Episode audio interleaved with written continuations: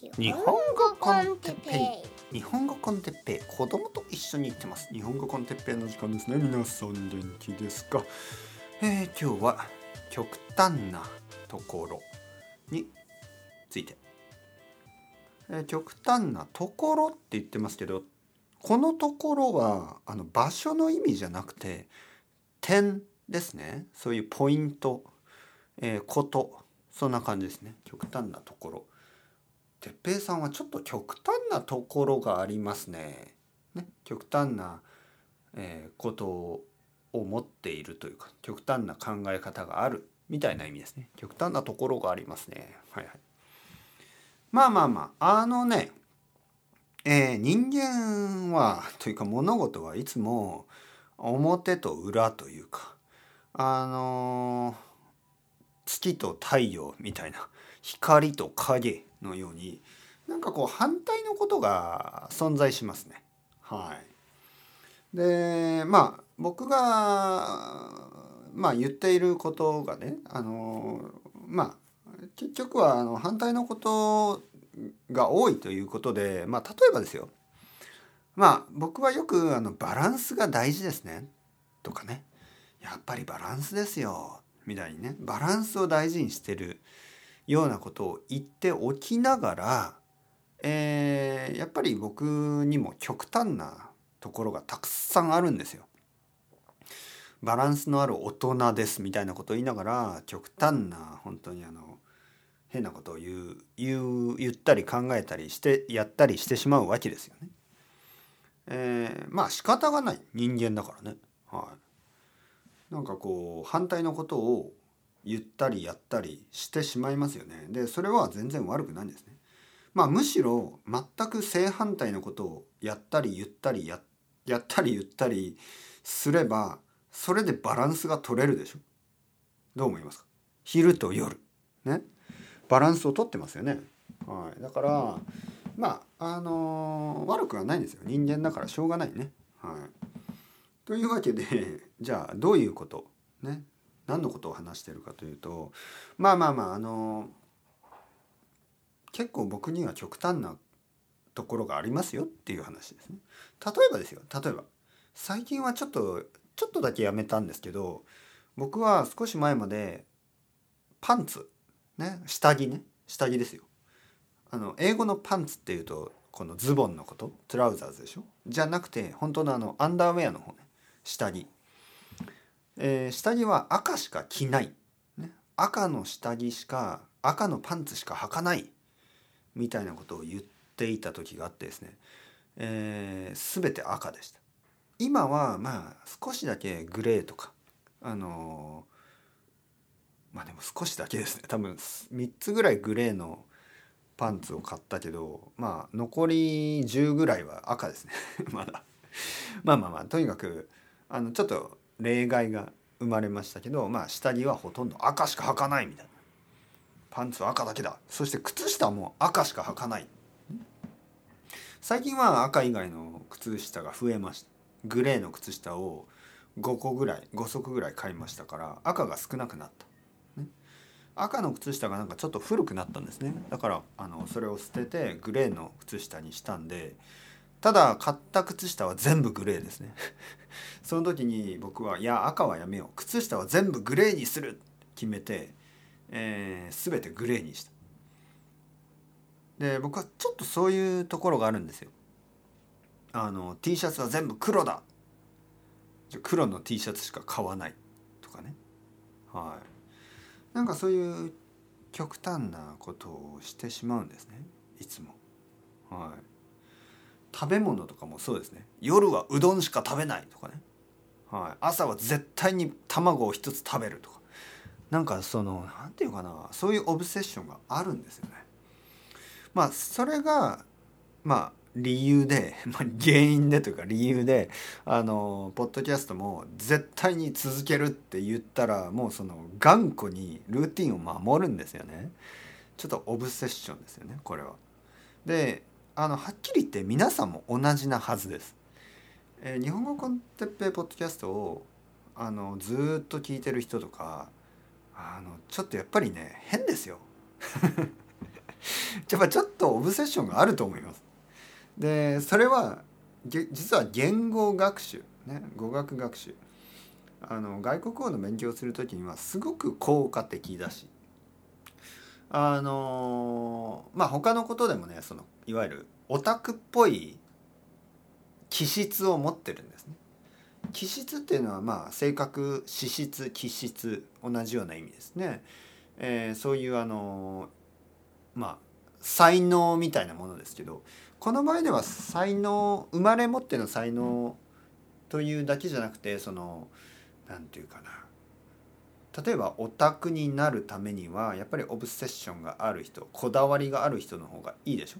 だからこだわりがある人というのはオタクになる気質がある。まあそういうふうに言いますよね。はい。なんかこうちょっとこう才能のようなものあのそれにとって必要な、えー、特徴ですよね。はい。これを気質と言います。気質。あの日本語コンテッペイを全部聞くような人はなんかこうレゴを全部集めたり漫画を全巻揃えたりあの好きな服の色を全部揃えたりとか なんかそういうタイプの気質があると思う。でそれはあの役に立つことも多い。ただそれがちょっとあのいわゆる社会的に変な人に見られる可能性もありますよね。はい。だからまあ例えばね僕が赤い靴し靴下しか履かないって言ってるのに例えば僕の奥さんのお母さんがねちょっと茶色い靴下とかをプレゼントしてくれると僕はちょっとこうがっかりしてるっていうかね「えどうしたの？てっぺ好きじゃない?」とか言われて「いや僕赤い靴しか赤い靴下しか履かないことに決めたんですよ」みたいな。でもそんなこと言うとお母さんびっくりしますよね。あの奥さんのお母さんが「え？ー、この人変な人?」みたいなね「なんで？別に赤くなくてもいいじゃん」みたいなね「いやいや赤くないとダメなんだ!」うわーみたいな「赤い靴下を履かなければ地球が終わる!」みたいな「地球が壊れてしまう!」やばいでしょちょっとやばい人ねで僕のそういうちょっと変なところをまあ僕の奥さんとかずっと見てますからね急に怒り出したりね「ダメだ!」みたいな「えどうしたの?」なんかあの「卵がない!」とかねそういう感じそういうレベルね「なんで卵がないんだ!」いや私昨日の夜食べちゃったよみたいな「じゃあ言ってくれよ朝卵食べなきゃレッスン3つできないや!」みたいな やばいですねあのちょっと本当にちょっと変な人ですよねもう少しやっぱりフレキシブルというかあのもう少し柔軟にならなければあの人間関係がうまくいかないね、はい。まあ、そういう時は本当に奥さんに申し訳なく思いますね、はあ、ごめんね僕みたいな人間と結婚して大変でしょう。ただね僕の奥さんもちょっとそういうところがあってなんかこうこだわりがやっぱりあるんですよね。でそこはちょっと似てるんですね。あのやっぱりそういう気質がある人は結構あの仲良くなるでしょ。で僕の生徒さんたちもほとんどはちょっとそういう人たちですよね。あの僕たちはすごく仲がいいです。多分本当に。あのびっくりするぐらい。え本当にあの生徒と先生ですか？なんか友達みたいですね。まあそういう関係になってる人が多いと思う。まあほとんどの人ね。だけど、まあ、ほとんどでも全員と言ってもいい。あのいい関係になってると思う。だけどねあのやっぱりちょっと社会的には少しあの難しいタイプの人が多いんじゃないのかなと思いますけどね。チームワーク大丈夫ですかね？あのちょっとこうやっぱりなんかこうこだわりがある。なんかその譲れないものがある。みたいなね。でそれが、まあ、人によって違うんですよ。あの人によっていろいろ違うけどでもやっぱりありますよね。そういうのが。でプログラマーとかの場合それが結構あの効果的にあの、まあ、作用する、ね、動くってことね効果的に作用するというかまあプログラマーの人たちの場合は結構そういう性格で問題がないしそういう性格の人たちの方がうまくいってることが多いですね。あのだけど多分なんかそのまあいわゆる夫婦とか あのそういう関係の場合は難しいような気がしますけどね。あのやっぱこだわりが強いからね。僕のおじいちゃんがそういうタイプでしたね。僕のおばあちゃんはいつもなんかそのおじいちゃんが大変だなっていうことを言ってましてね。おじいちゃんはね毎日毎日同じことをしなければダメでしたからね。本当に。あの僕のおじいちゃんのすごい変なことを皆さんに今日シェアしたいと思います、僕のおじいちゃん本当に変な人だったんですよ。あの手帳を持ってるねこういう。手帳ね。紙の手帳。であの車に乗る時に車の中にある手帳なんですけど車に乗ってまず時計を確認して、えー、手帳に家を出る時間を書くんです、はい、車を出る時間。例えばまあ午前9時。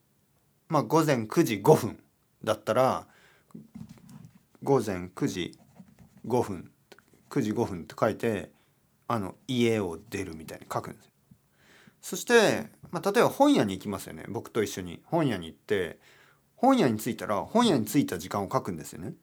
えー、まあ9時42分本屋みたいに。で本を選んでまた車に乗りますよね。そしたら時間をチェックして10時5分本屋を出る。でで家に帰ってきたらまた家に帰る何時何分ちょっと何何のためにって僕はあのずっとそれを見てましたね子供の時から「えおじいちゃんそれ意味あるの? 」みたいにでもおじいちゃんは「まあまあまあ」みたいなこと言ってたけどやめられないんですよね死ぬまでずっとそんな感じでしたはいでおじいちゃんはあの年を取ってあのある頃からそのまあ、運転をしなくなりましたよね。で今度ねでそのルーティンが終わるのかなと思ったら今度はね家族のことを書き始めたんですよ、ね。あの例えばおじいちゃんが部屋で本を読んでるでしょ。で例えば僕のお母さんがスーパーに行ってくるって言って出かけますよね。お母さんがおじいちゃんに「スーパー行ってきます」ね。そしたらおじいちゃんは「はい」って言っておじいちゃんは部屋部屋に戻って部屋の中であの僕のお母さんねあのまあ娘ですよね娘えー、スーパーへ行く午前10時20分みたいに書くんですよね。そのノートには家族の行動が全部書かれてるね。あのあの僕のお姉さんがなんかこうテニスにテニスのなんかこう練習に行ったとかあのもう僕が僕がその東京からねちょっと大学生の時とかに東京から戻ってる間もあの僕が鉄平友達に会いに行く友達の雅也君の家に行く、えー、午後19時20分みたいな書かれてるんですよね。なんていうの？ちょっと怖いでしょ？なんか警察というかなんていうの？何ですかそれは。でそういうノートがたくさんあるんですよ。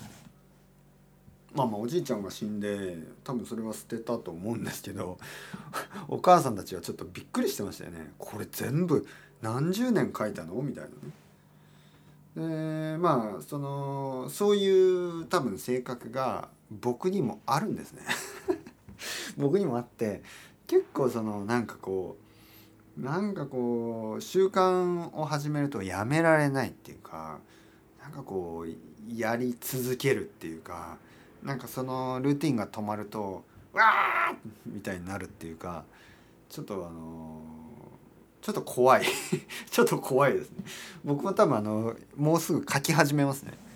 あのこのノートに。奥さんが奥さん、えー、友達と会いに行くみたいな。で帰ってきたら奥さん帰ってくるみたいな。子供ジムに行くみたいな。まあジムには水泳に行くとか。書いてね。